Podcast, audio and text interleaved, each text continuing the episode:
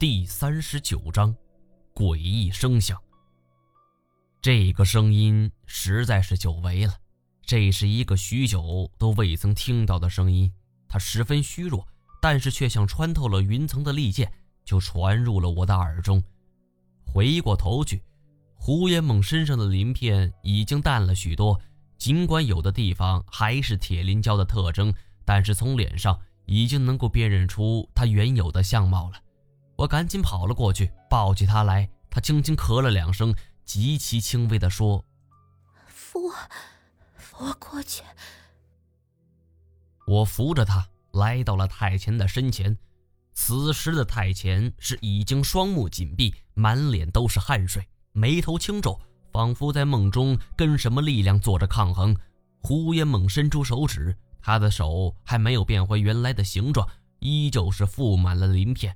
长长的指甲，但是他却没有表现出任何惊讶，反而在太前的手腕之上就刺出了三个小孔，然后又在太前的中指上刺出了一个小孔。随着孔洞被破开，鲜血一下子就顺着伤口涌出，而另一只手胡烟梦也是如法炮制。他苦笑着说：“哼，看来变成铁灵蛟也不是一无是处啊。”说完。他又开始了剧烈的咳嗽，我让他不要说话，并且拿出水喂他喝下。过了几分钟后，太前也醒了过来，不过他睁开眼睛后就变得龙精虎猛，看来体质上他要比胡延梦强大许多。而当我告诉他是胡延梦救了他的时候，太监竟然是没有半点反应，就连句谢谢也不说。虽然说他们俩互救。但是也犯不着对于一个女孩子如此高傲吧？但是金锁却不这么认为。他说：“按照一般的小说和影视剧套路，这俩应该是互生情愫，然后心心相印，最后就是私定终身。反正没我什么事儿。太监对胡延梦冷淡一些，我这边才有机会呢。”我摇头苦叹呢：“有这样的事儿吗？我倒是没想太多。”考虑到胡延梦和太贤都有伤在身，我们是原地休整。等体内的毒素彻底清除后，我帮他们就止了血。大家伙儿是连番折腾，都是十分辛苦，干脆就睡了一觉。不知道为什么，萧九天这个时候反倒老实了，也许是累了吧。我们睡觉，他也睡；我们醒了，他也醒。他跟我们的行动竟然是出奇的一致。休息够了，缓足了精神，我们顺着楼梯就开始往下走。一毛楼与铁林蛟大战的痕迹依旧还在，满地都是碎壳儿和铁林蛟的尸体，不少尸体上还附着一层厚厚的一毛螺，而更有甚者，铁林蛟的半个脑袋都被钉在墙上，上边全都是一毛螺。不难想象当时的场景啊！一毛螺全部吸附在铁林蛟的脑袋之上，铁林蛟忍无可忍，就撞向了墙壁。这样的惨象在手电光照射之下，显得是格外的诡异。这等惨烈的战斗，别说是动物了，人类之间都很少见呢。我们收拾了一下心情，穿过八层后，这才来到七层。这一路之上，我都在告诫金锁。这一次千万不可以贪财，我们的命比什么都重要。那具青铜巨棺很不简单，千万不能意气用事，明白没？哎，毛爷，您老今年高寿啊？你什么意思？跟个老太太似的。你看你这都说了一路了，知道你不累，你好歹让你舌头给休息一下吧。我们俩正在打嘴仗，而石头强突然说道：“这……这是怎么回事？”我们立即安静了下来。我一看呐，是禁不住头皮发麻。青铜巨棺的棺材板儿居然打开了。金锁也在一旁咂舌：“这是谁呀？这么了解锁爷的心思？”我瞪了他一眼。这具青铜巨棺从分量到所处的位置，没有专业工具的话，根本是无法开启。我问金锁：“会不会是刚才的海水冲泡产生了浮力，把棺材板儿给冲跑了？”金锁说：“不可能，这一具青铜巨棺少说也有几千斤呢。海水要是能够把这东西给冲走，那潜水艇也给崩跑了。”金所说的是不无道理。石头强没有经历过古墓中的事儿，心里还是有点发毛。呃，那个，我们还是别管这些了，拿上氧气瓶，赶紧走吧。对于这个提议，我是十二分的赞同啊！一行六个人，一个神经失常、连正常交流都不会的流浪汉，两个战斗力最强，却偏偏都有伤在身，而剩下三个人，不提也罢。而这时候，万一从棺材里边蹦出个大粽子什么的，我们是必死无疑呀！金锁走到青铜巨棺面前，还啐了一口：“呸！你这个败类，杀害族长，出卖同族！”为了求富贵，连他妈自己人都敢杀。索爷今儿个要是不惩罚你，只不过是今天有点忙啊。孙子，你他妈给我等着，看索爷哪天腾出手来就把你给办了。我催促他们都加快脚步，好不容易就来到了洞穴面前。我扬出了飞天锁，顺利就勾住了洞穴边缘。考虑到其他人的情况，我决定上去先拿氧气瓶。上边氧气瓶有多少我没数，但是两人一个，估计也能够勉强够用吧。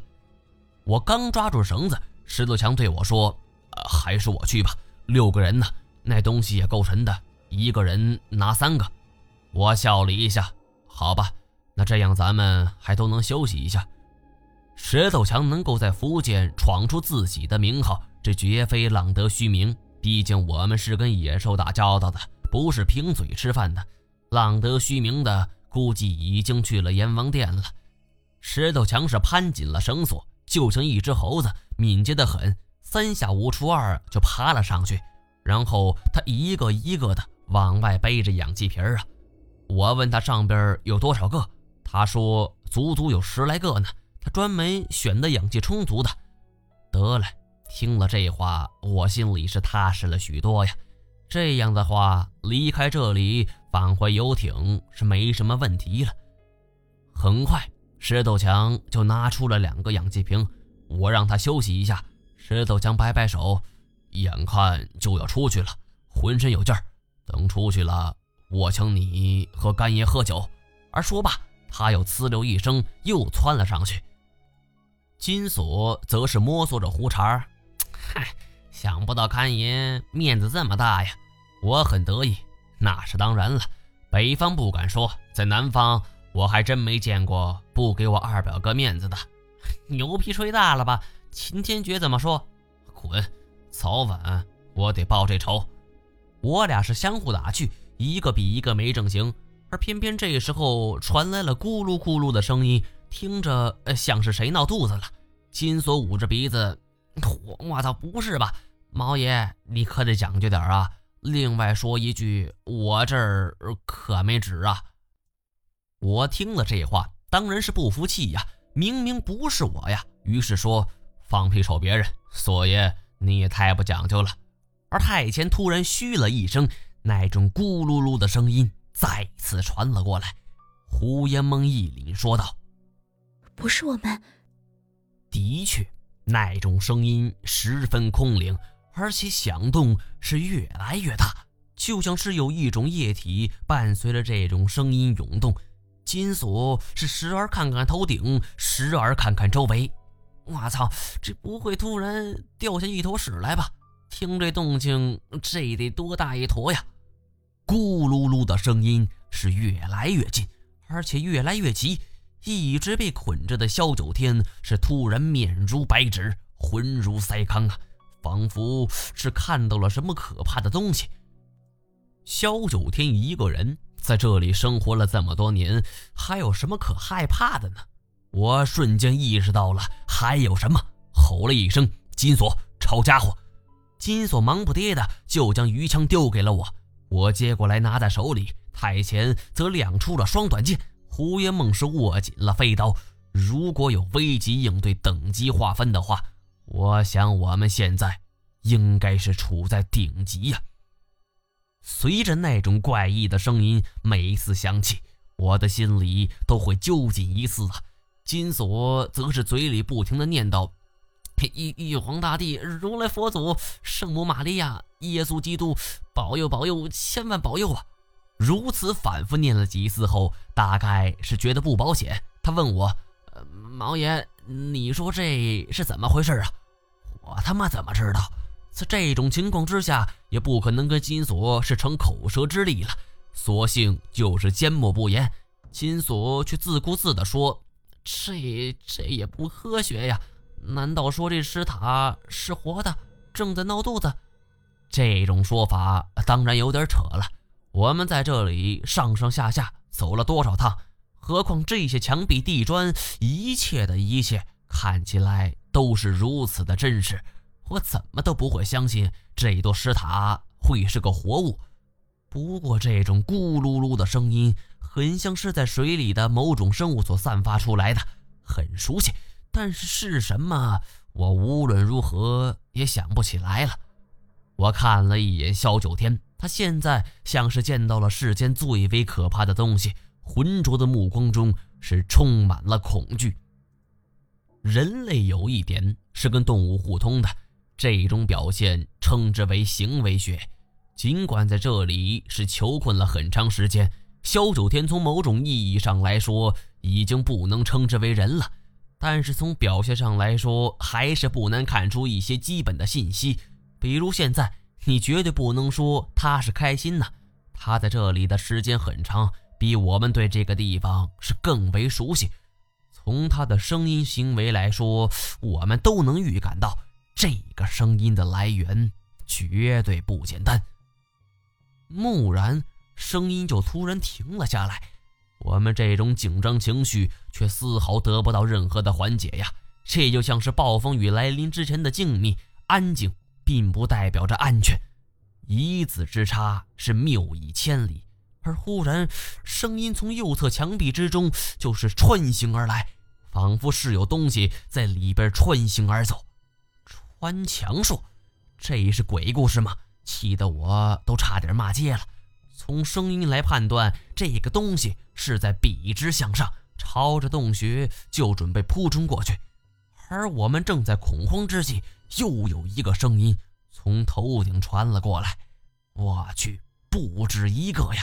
虽然没能看清楚这东西的庐山真面目，但是心中却已经了然。这他妈绝对不是萌萌的生物啊！耳听就是两股声音都奔着洞穴而去，我急的是大叫：“老师，快出来！”而随着我喊问这句话，老师就从洞穴中是飞身而出，就像是会凌空飞行似的，在半空中是划出了一道弧线呢，摔在了我们的面前。我们跑过去一看呢，胃里是阵阵翻滚，石头墙。已经是浑身浴血，外边已经脱了一层皮儿啊，露出了里边的肌肉。因为摔出来力量巨大，他的内脏流了一地。